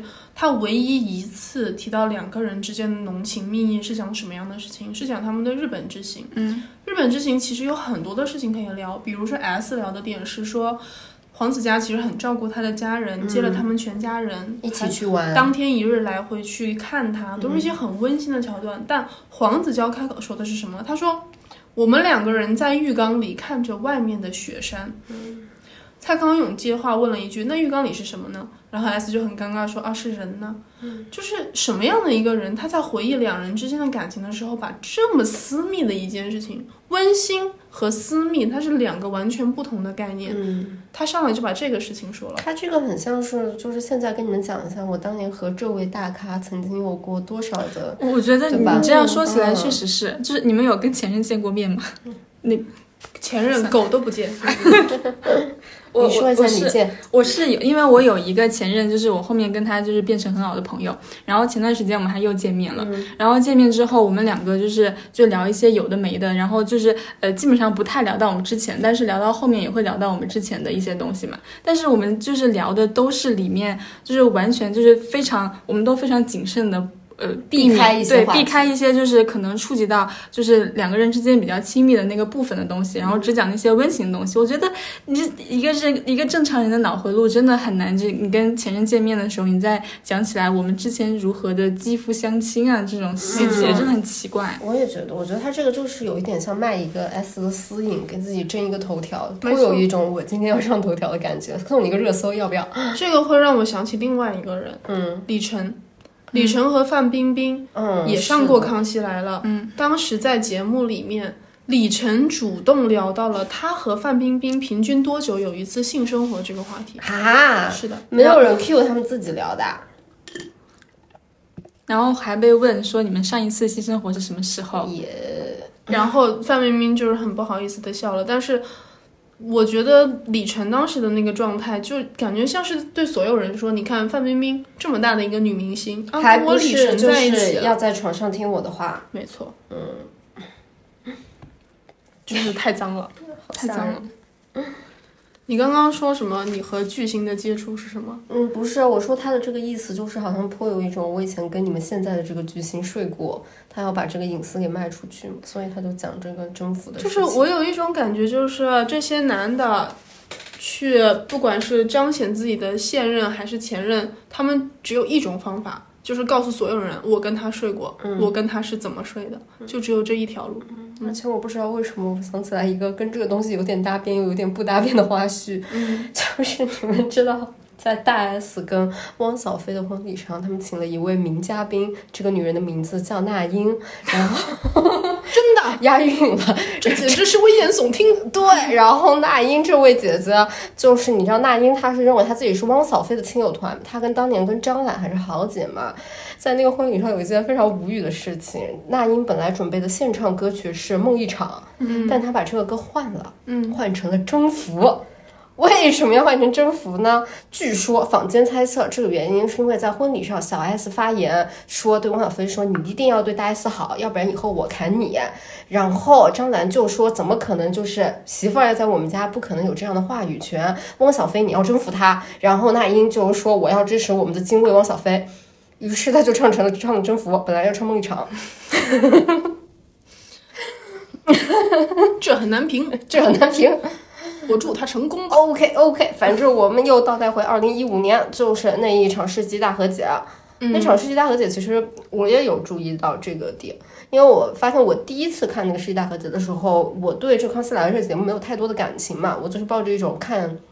八卦，就是这两个人小 S 我熟悉的黄子佼，完全我就不知道他是谁。然后在那个场面里面看的时候，我就是很觉得好奇怪啊，就是因为那个开场的时候，你看就 S 真的就是急于落泪，然后就要紧紧牵着蔡康永的手，然后蔡康永一直问他说：“你还好吗？你要是不好的话，我们就不录也可以。”黄子佼就一直就是他，我觉得他先是在表演他云淡风轻，就这是一个过来人，嗯、这一切都已经过去。接着他又在表演，嗯、为何事事至此？最后他又在表演大度。总之，我觉得他就是把所有的这个道德高地，他都表演到，嗯就是黄子佼面对小 S 的不太有感情，这一切表演，我觉得就像他的那一片假发片一样，嗯越来越顺滑。急于粉饰，又那么油亮，又那么假，但他自己觉得很自然。对，甚至于说，我后来又看那个小 S，后来不是还有个节目叫什么《西地西地想聊，对他那一期的第一期不是也请了黄子佼是黄子佼，然后我也看了，我觉得他在那一期那个节目里面唯一一个让我觉得还挺感动的瞬间，就是他记得他的生日，一个生日吧，还有一个就是他们又回忆起说什么以前在日本的时候带我去什么木村拓哉姐姐开的餐厅，他那个时候真的带我见识了很多东西，我很感谢那段时光。感觉那个时候他们形成了一种良性的互动吧，就是每一个人都在讲一个当时在那个恋情里面的好事，其他的时间就是反复的。就是回避嘛，然后就是不断的提小 S 的老公，不断的提你也有家庭，你的生活应该也过得很好吧？就，唉，以及我想补充一个，就是我觉得这个呃大和解之所以能够发生，就是黄子佼之所以愿意来的一个非常重要的原因，就是因为他拿奖了，就是他当时拿了什么奖？金钟哦，终于拿到了金钟。对，就是他拿了那个奖以后，就是觉得自己可以。平等的和前女友对话了，是的。然后包括呃那个小西地想聊那个节目，他当时带着那个人是露露，是他的徒弟。然后露露当时又风头正劲，也是一个，嗯，就是不还是平等的大概念嘛，就是还是颇提升本人咖位。嗯，我现在也荣归故里了，然后我到你这里来归一下，有一种那种乡绅考完试就是 科中科举的感觉。黄子佼的那个状态呢，他面对小 S，他。他永远想聊的是什么？是我后来我事业做到了什么程度？或当年我怎么走出了这个逆境？当年我们有多么的悬殊？他讲的是自己的事业，或者让他有勇气来上节目的契机，永远是比如说他的大牌好友 Selina 当时多大牌，而且因为他的烧伤事件，他的路人缘应该是台湾路人缘最好的明星之一，远超小 S 了都。嗯。他和这样一个人来上节目，包括后面的后起之秀露露，咱们的双面天后啊，等一下再细讲。但他每一次逃避的事情是什么呢？逃避的事情永远是他离开 S 之后的每一段恋情。嗯，我觉得他自己也是心虚的。一个老男人先是和一个十七岁小的女友在一起，后来的孟耿如，他现在的老婆，你们知道孟耿如是哪一年生的吗？我专门去查了，九一年出生的。哇。那黄子佼是哪一年？黄子佼今年五十岁了吧？黄子佼是七二年出生的，嗯，真的五十岁，五十一岁今年。他和一个这么小的女友在一起，我相信他自己面对 S 的关于自己的感情的时候，他同样是非常心虚的。嗯，而且我感觉他在讲他跟孟耿如的感情的时候也是很回避，他就会反复的说：“我喜欢孟耿如，不是喜欢她漂亮，不是喜欢她年轻，我是喜欢她跟我有一样的追求。”啊！但总之，黄子佼这个后来的行为模式，你你真的很难就很难评的，你很难就是去理解一个年纪大那么多的男性，他反复的去找比他各方面，不管是名声也好，年纪也好，各种各样都小非常多的人，你很难不觉得他在找自信吧？那就是在找自信。那我们就继续往后，因为这个和解他还没有和解完，因为我们还有一位女侠。至今都不为所动、冷若冰霜的大 S，至今还没有被融化过。他现在还没有接受过黄子佼的道歉，是不是不是，是因为我们前面讲到的是，呃，他们在那个金马奖的时候，终于以及世纪大和解之后，都还没有到大 S 这个部分。我们要先到二零一零年，黄子佼。曾宝仪和小 S 第一次同台，嗯，对，那一次其实是还是康熙当主持人，那个时候的康熙真的是如日中天，包揽所有的这个大小奖项，担任所有节目的主持，所以那个时候蔡康永应该也是从来没有想过说我要做奇葩说 啊诸如此类的，都是在专心的做这件事情。那那一次，呃，黄子佼和曾宝仪，我印象中是有提名吧还是什么的，然后坐在台下，小 S 主动 Q 了坐在台下的黄子佼。然后蔡康永说：“哎，黄子佼，黄子佼的前任是谁呀？”然后小孩子说：“哦，是坐在他旁边的曾宝仪呀。”然后导播就给了曾宝仪一个大特写，曾宝仪就尴尬而不失礼貌的微笑。然后蔡康永又说：“那还有一个前任是谁呢？”小孩子说：“哦哦，就是我自己。”然后才把他们彼此请到台上来。请到台上之后。小 S 和曾宝仪一起去表达了对于他和孟耿如在一起的一个祝福，嗯，但是我自己会觉得啊，这可能也是小 S 的一个公关手段，嗯，当时的小 S 面临了我自己觉得是他在就上一次去英国之后最大的一场职业危机，就是胖达人事件，嗯，她替她老公道歉，她替她老公站台道歉，那一次真的比她的什么家暴呀，她前面的那一些。要严重太多了，他已经被上升到欺骗民众的程度了。他在节目里面鞠躬，而且还要为了他的公婆去上法庭担任被告，他承担了太多，所以他当时用这样一个别的事件来让台湾的民众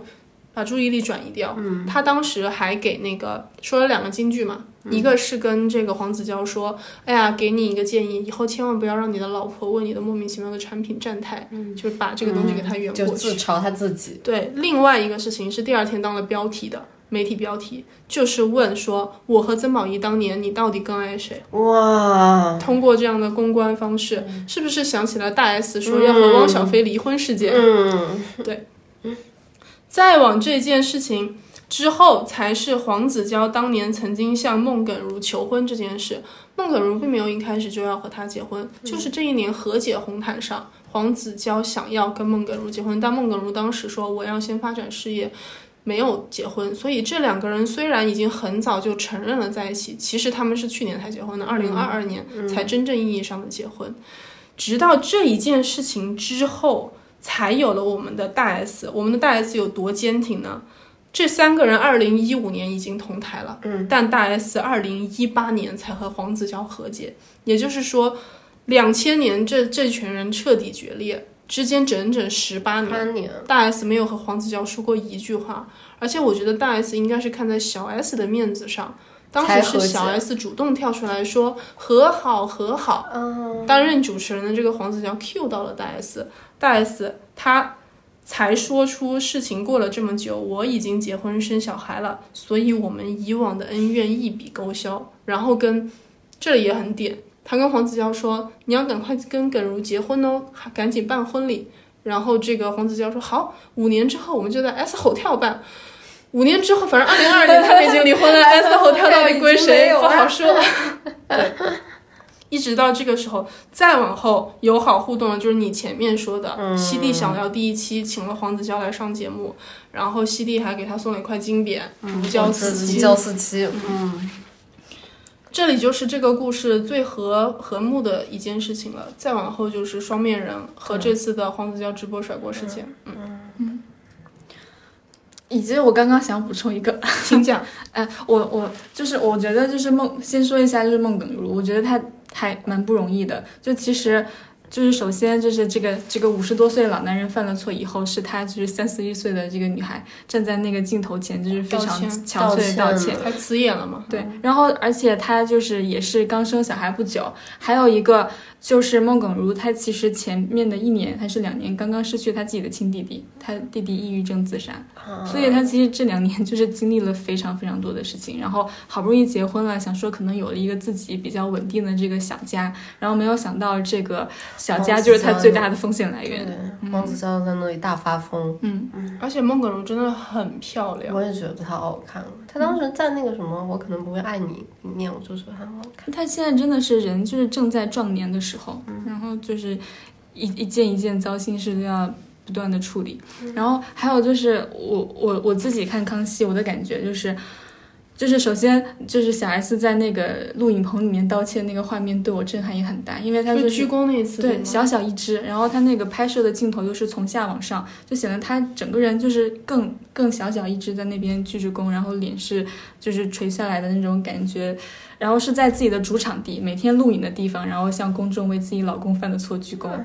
就是很难过。然后 so sad，然后那个事情之后，我自己看康熙的感觉就是，我确实觉得，嗯，这个以后小 S 她在康熙的状态会比之前要差一点。嗯，经常，其实康熙最后两年，我经常有一种感觉，就是小 S 是像吉祥物一样坐在那里，很多期他其实都不怎么讲话了，完完全全就是蔡康永一个人 Q 流程，所以其实蔡康永辞辞演这件事情，一方面是受了咱们内地庞大资金的诱惑，另外一方面确实是他一个人孤木难支，嗯，而且撑不起这个节目。我我现在想一想，其实她那几年过得确实是很很糟心。就一个是老公这边有这么大的负面，然后这个负面要自己来承担，然后另外她当时有三个女儿，然后她老公真的不怎么顾家，她最近才说她说是隐形爸爸，然后她就一个人带三个女儿，三个女儿什么概念？而且他是那种就是非常注重这种就是家庭亲力关系亲为的人家庭关系的人，所以他在这个母职里面投入非常的大，嗯然后外部的这个压力又很憔悴，同时还要就是每天录自己的康这些熙，节目，嗯，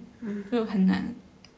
而且他面临这个风波的时候，我还是要讲咱们这个台湾文化的糟粕。一方面是这个母职，另外一方面就是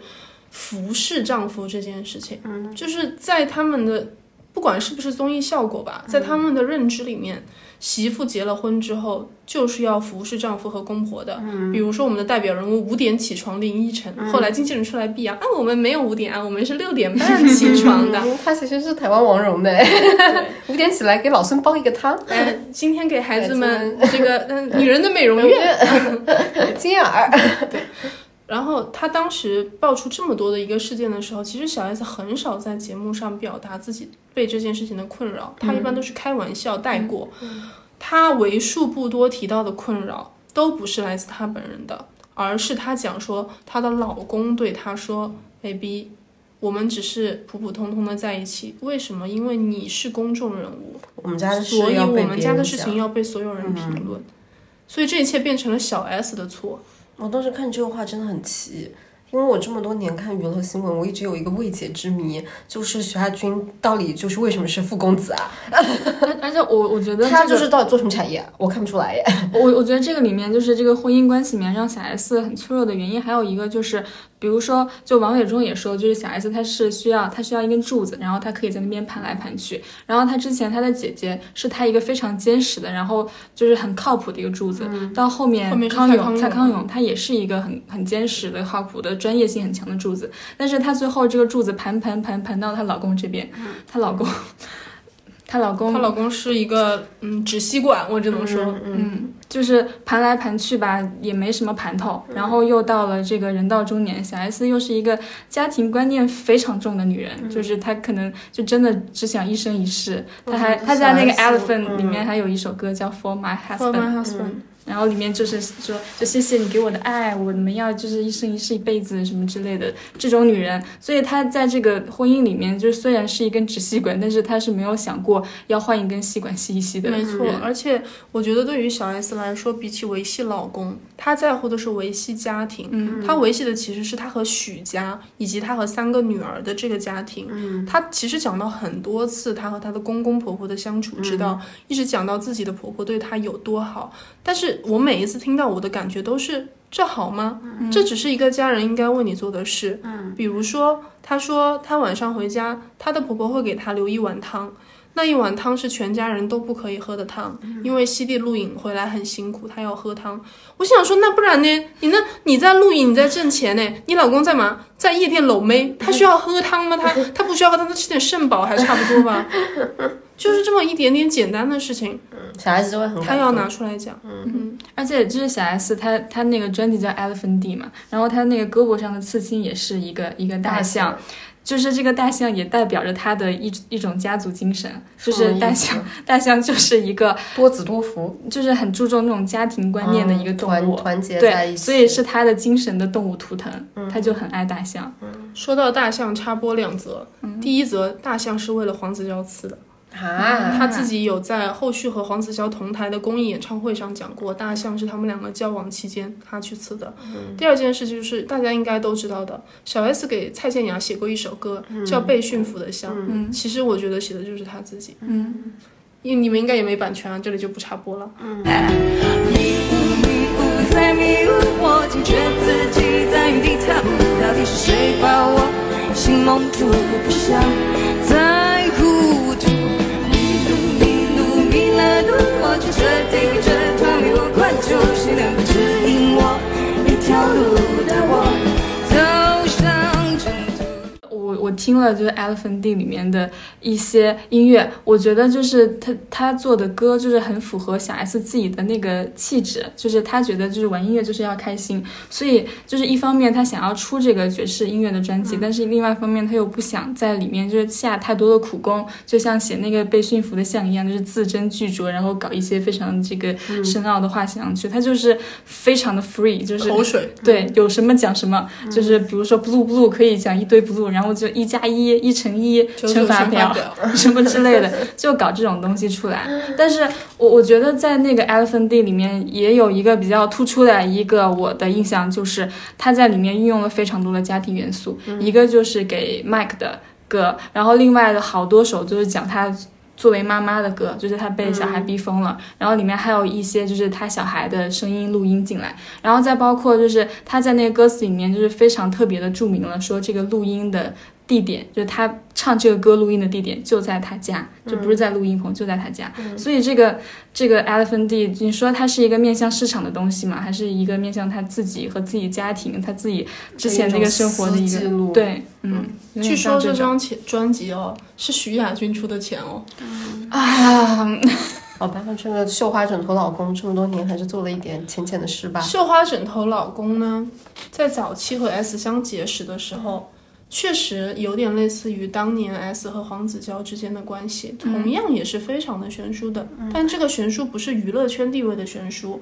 而是所谓的社会经济地位的一种悬殊。其实当时形容 Mike，，基本上就觉得 Mike 是一个台湾小开，感觉是是 A B C 哦 A B C 留学留学生，然后他又是哥伦比亚建筑。系的高材，生，然后就是又聪明，家里又有钱，家世又好，所以哪怕穿紧身豹纹短袖也无所谓。其 实我我觉得就是我我看起来就是呃徐佳这三姐妹里面，只有小 S 就是非常完美的。呃，复制了她小梅，就是她妈妈的那一套。其实小梅当时对小梅当时跟那个徐坚，就是小 S 的爸爸结婚的时候，也是这样子的。小梅是农村里面出来的女孩，然后其实徐坚家里面开的银楼的嘛，对，家庭还家庭环境还不错，所以就是，呃，小 S 的妈妈嫁过来之后，在他们那个家庭里面，他们有七个小孩，就是许坚有七个，就是兄弟姐妹这样子，然后就是跟姑婆还有跟小姑子住在一起，所以在他那个年代的台湾女性住在里面，就是要饱受一些就是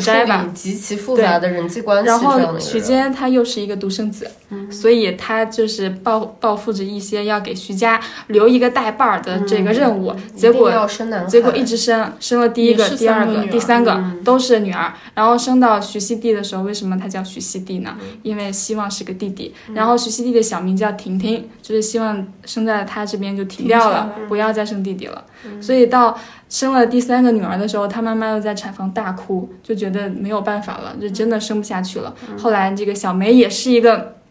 精神力量很强的人，她就带着三个女儿就是离婚走了，因因为她爸爸其实也是酗酒、有一点像这个 Mike 的一个状况，家暴，家暴他爸爸是实锤家暴。酗酒，然后也有很多女人。我们在这里就是预测一下呢，二位康熙资深观众，你们觉得有朝一日我们会看到小 S 离婚吗？我我觉得就是小 S 她是复刻了她妈妈的婚姻模式，但是大 S 是复刻了她妈妈的精神模式，所以小 S 不会，你觉得不会离婚不会离婚？嗯，而且 Mike 实话实说，他应该不会到触碰 S 的底线，就是破坏他其他的家庭关系。他只是搞女人，而且都这么多年过来了，三个小孩都变大了。而且你可以看一下小 S 后续的几个核心的选择。他是非常非常重视所谓的和气这件事情的，他和大 S 完全不同。一方面是大和解，我觉得没有小 S 这种强烈的意愿，不可能有这个大和解。嗯第二件事情就是刚才小田老师说到的，徐坚这个人，徐坚已经去世很久了。小 S 在她和妈妈录的那个节目《老娘的老娘》里面，专门录了一期节目，讲爸爸，核心只有一件事，就是告诉观众说，我们年轻的时候说了爸爸很多不好，说他欠钱，说他喝酒，但他是一个好爸爸。嗯，我希望让我的爸爸在所有人心里有一个好形象。哦，我很难忘记这个。那个 Elephant Day 里面也有一首歌写给他爸爸的，就是说，呃，虽然虽然你当时让我去买酒，还要穿着那个校服还是军服什么之类，但是我现在想想觉得你很幽默。我当时听他的那个播客节目，他跟他妈妈两个人聊。首先，这个播客节目很好听啊，就是就是大家感兴趣可以去听一下。然后我听那个节目的时候，一个我有一个很大的感觉，就是我觉得 S 跟他妈妈说的事其实是很严重的事，但他们硬要用一种幽默也好，软化也好，外交辞令的方式也好，把它讲成是没什么大不了的事，然后把它讲成说这个事情我们现在都已经原谅了，然后大家不要那个。我感觉人生中有些事是不能原谅的，但 S 这两年做的事，他就是给自己的人生重新梳理一下，看哪些线头还没有扎紧，我又重新把这个线头给补好。哎，我突然想到，就其实小梅的遗传是一分一分为二了，就是她一部分就是那种精神力量的遗传，很刚的一面遗传给了大 S，离婚，然后另外她就是非常传统的一面，包括就是以和为贵的一面又遗传给了小 S，所以其实小 S 和就小梅之间，我觉得他们两个聊天应该是比大 S 和小梅之间聊天更多的，嗯，就他们两个之间常常聊天，因为因为就是小 S 现在就是生了三个女儿之后，就是很想知道上一代她的妈妈带着三个女儿是。怎么带的？然后她的妈妈又经营在那种就是比她现在的这个性别环境更差的那个呃大的社会环境和小的家庭环境里面。我我觉得她在跟她妈妈聊天的时候也得到了某种治愈吧，就是。嗯，很差，但是没有至于那么差。所以他每次跟他妈妈聊天的时候的一个比较呃 basic 的话就是说啊，那你当时那么难，你是怎么过来的？嗯嗯，我觉得有一点就是东亚女性的那种什么女德观念传承的那种感觉。而且我后来也觉得，就是看好几次，不像大 S 跟汪小菲离婚的这个骂战里面，小梅出来的这个回应也是啊，就是很会说那种外交辞令的话，就是没有啦，没有啦，但是然后他稍微刺一下，他一旦觉得这个刺有点太锋利，然后马上就会收回来，说不是这样，不是这样。因为大小 S 每次学徐妈都是一个标准动作呀，就 哎呀，妈妈，就是这就是他想要的嘛，就是把所有人这样拢在一起。嗯。而且你刚刚说到就是女德这件事情，就我零零碎碎是会在很多就是讨论两性话题的这个主题里面去看到小 S 对这件事情的一个态度。康熙他们其实很喜欢做这种两波阵营对垒，嗯，比如说胸大的女性和胸小的，嗯，比如说声音嗲的和声音 man 的，嗯，比如说更有男人味的或怎么怎么样的，这样一群对垒，所以他们。经常会做到，比如说这一批女性态度是更泼辣的，这一批女性是小嗲精，她们这个和丈夫或男友之间的关系是什么样？我印象特别深刻的是，当时问到里面的一个哪一个女嘉宾我忘了哈，反正她讲她有一次和她的男友哦严丽婷，我很喜欢她，和她男友之间的一个冲突点在于，她偶然听到她的男友和兄弟的对话，就是说。她兄弟说：“你有没有考虑过，就是和小婷结婚？就严丽婷。她男友说：其实我有考虑过，但是我觉得她就是男人味太重了，她不像一个女人。嗯，等一下我们可以好好聊一下，什么叫做像一个女人？有这个奶子和子宫还不叫像女人吗？怎么样才叫像女人？她就说不像女人，所以我不跟她结婚。小 S 就很诧异，说：那你听到了这件事情之后，你有戳破吗？严丽婷说。”有啊，他们讲完了之后，我马上就咳嗽一声说：“ 我有听到。”然后小 S 非常的惊讶，我觉得那不是做效果。他说：“天哪，你也太没礼貌了吧！你应该听到这件事情可能和你有关，可能引发你们之间的嫌隙的时候，就默默的走开，不要听了。”这就是他处理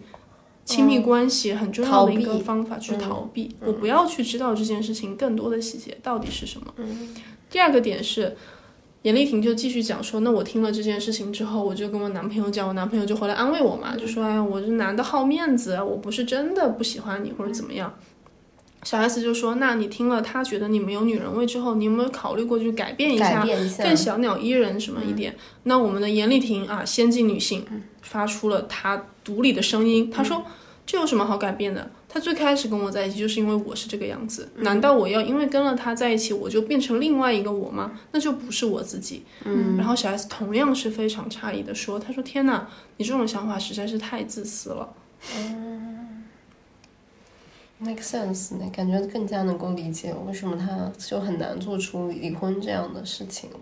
我我觉得就是，呃，就许家三姐妹嘛，一般来说老二是，嗯，就是比较不受重视，所以后面也会比较容易察言观色。但是因为在在他家这个基因里面发生了一些突变，所以就是大 S 变成那个出头的人。然后我觉得小 S 她就是变成了一个事实性的这个老二，然后。这个事业性的老二就会有一些非常独特的个人特质在身上，就是会比较容易为别人考虑，然后会比较愿意去满足别人的期待。嗯，哎，很痛苦啊，听起来。好啦，我们今天已经聊足够多时间的小 S 了，我们还有一点点时间，我们来就浅浅的聊两句大 S 吧。嗯嗯，就其实我们今天就真的就起头有这个话题，就非常核心的一个最早的一个想法，其实就觉得不管是小 S 也好，还是大 S 也好，他们都是真正意义上面长红。不衰的这种女明星，我觉得不管是钱、资源、事业、人缘、人际关系，everything，其实她们都是女人里面很强的那一种嘛。但是她们也确实在婚姻的这个过程里面不断的受伤害，包括被前男友还就是这种反复的背刺，嗯，搞这种事，我们就觉得其实真的想探讨的话题，也就是已经有这么多的社会地位的女人，为什么在这个社会里面，她在这个婚恋关系上，她还是挺倒霉的。对，然后我们就是再浅聊两句大 S。嗯。嗯，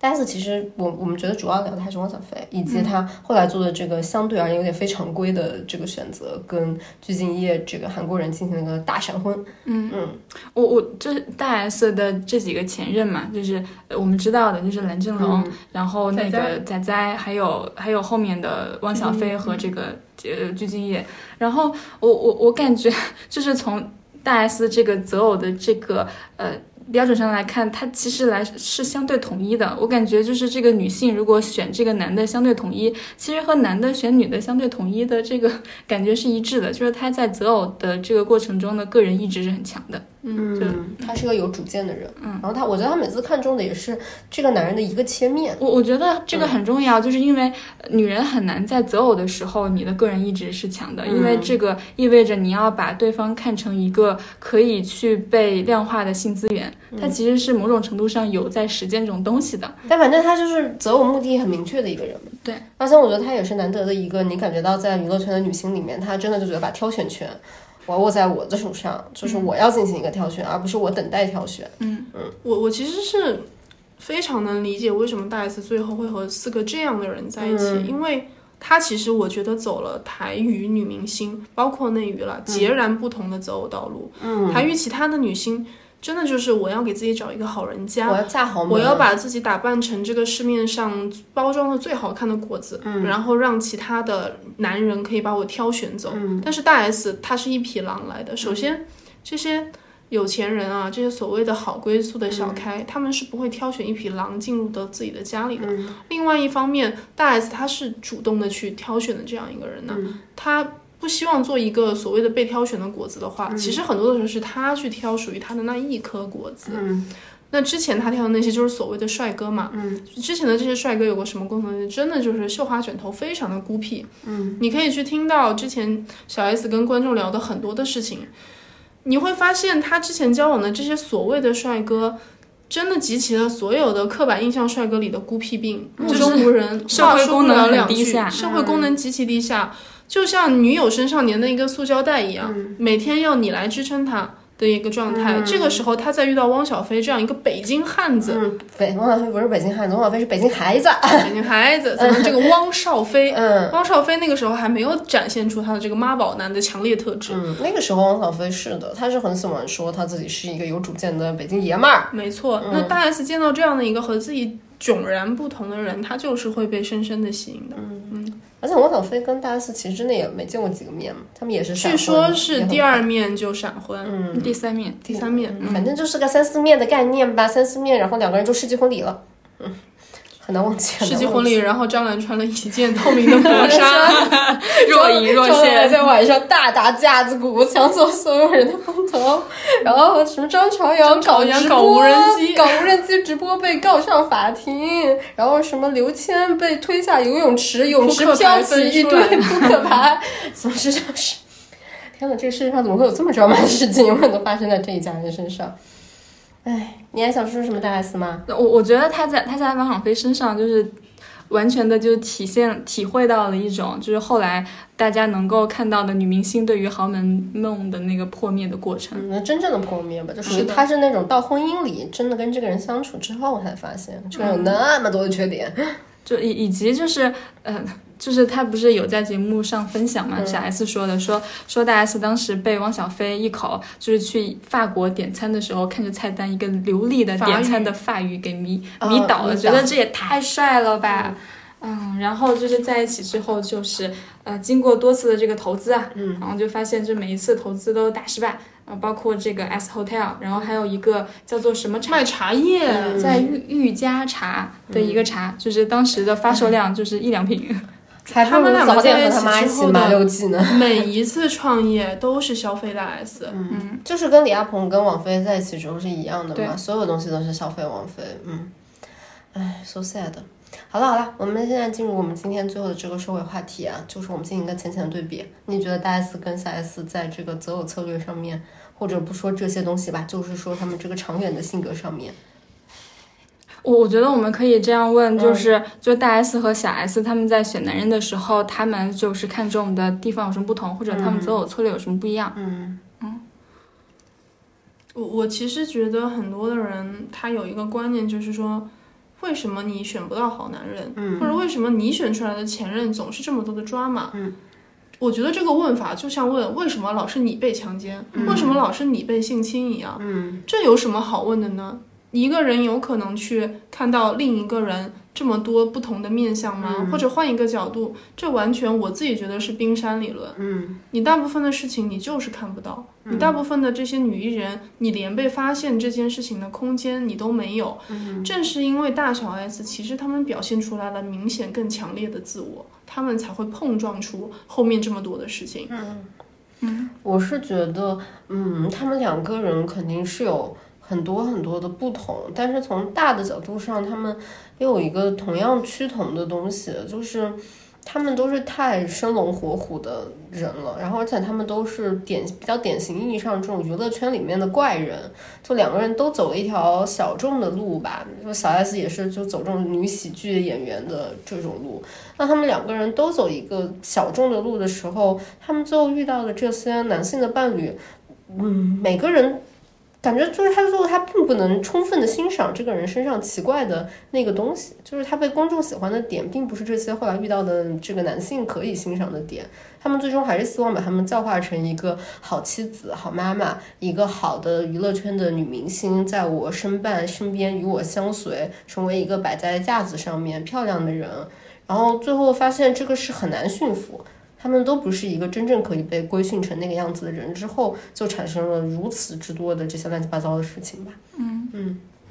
嗯，我我那我我我重点 回答一下这个策略的这个事情吧。我我觉得其实，嗯、大 S 和小 S 他们在呃择偶策略里面非常不同的一点就是，嗯、我我觉得相对来说，嗯，大 S 更较真儿一点，就是他是真正的会选择他身边的那个人，他不是就是。他不会想糊弄，对，他会把这个人的他的那个需求想得非常的明确，比如说他要够帅，然后在够帅之外的其他特质，他就可以暂且不论，因为他知道你很难就是那么幸运一次就拿到那么多牌，所以他能抓到哪个就抓哪个，所以他当时选了汪小菲。其实汪小菲说实话就算是富二代里面非常帅的富二代了，然后包括他就是呃穿着啊什么的也没有怎么出过错。嗯，相对来说就是还是一个不错的选择。然后小 S 呢，她在选人的时候，我看起来感觉她会比较喜欢选那种，呃，相对来说资历比他更深的，更能够引导他的。然后呃，或者说呃，也许家世环境更好，然后这样的话能够有更好的一个就是婚后生活，大家和美的就是融洽在一起的这种 image 的这些这些人。然后我我想说的就是，他们两个虽然择偶的策略不一样，但是在这个过程中都是在择偶中非常努力的人，就是。某种程度上知道自己要什么，而且就是，呃，非常努力的去在实践这件事情。然后他们在实践这件事情的时候的结果，起码在当时来看是好的。呃，大 S 选到汪小菲，然后小 S 选到 Mike，都是，呃，当时在当时看来是，呃，他们不管是作为女明星的身份，还是其他身份，都是一个还不错的婚姻的择偶选择。当时大家都觉得是相配的嘛嗯。但是那个时候可是被打上了忘妻的标签。小 S 跟他在一起之后，又是嫁入豪门，又是拿了这个金钟，又是一路长虹。嗯，而且 Mike 当时他的整个的外部条件其实也很符合这个台湾社会的一个条件，就是觉得是个很好的夫婿这个概念。嗯，哦我觉得最后之所以就是后面就是过的所谓的一地鸡毛，或者是争议这么多的一个非常重要的难原因就是，嗯，就是男的普遍不太行吧，就是你已经在这个男的的汪洋的海洋里面已经选了非常好的呃男性了，就是你做了各种各样的匹配，然后觉得我选这个那应该还不错吧，但最后就也还是这样，并不是说他们选错了，而是这个海。这个海面和这片海域，它就这样，它就生产这样的男性，他再怎么选，也只能选到这样的男的。嗯哎呀，好了。我觉得我们今天就聊到这里就差不多啦。嗯，然后如果你们喜欢这期节目，然后你们也是康熙来了或者是大小 S 的粉丝，或者你们还有 anything 想说的话，就欢迎给我们评论。然后也欢迎就是给我们的节目点赞、留言、分享给你们喜欢的，就是各种各样的朋友吧。嗯嗯，以及就是如果你是康熙的忠实用户，你有什么想要听的嘉宾，可以在评论区里面对进行进行一个点播，我们看看下一次还能不能就是请我们的资深。评论家发财来，对汪小菲的粉丝不要留言，谢谢。嗯，就那黄子佼滚出评论区。对，黄子佼粉丝也不要留言。我们这期节目就是一个就是喜欢大好，那就这样，然后记得订阅我们。好，拜拜，拜拜。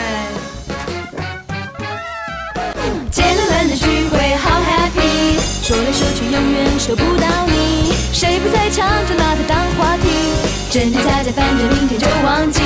姐妹们的聚会好 happy。说来说去，永远轮不到你。场面绝对不会冷清，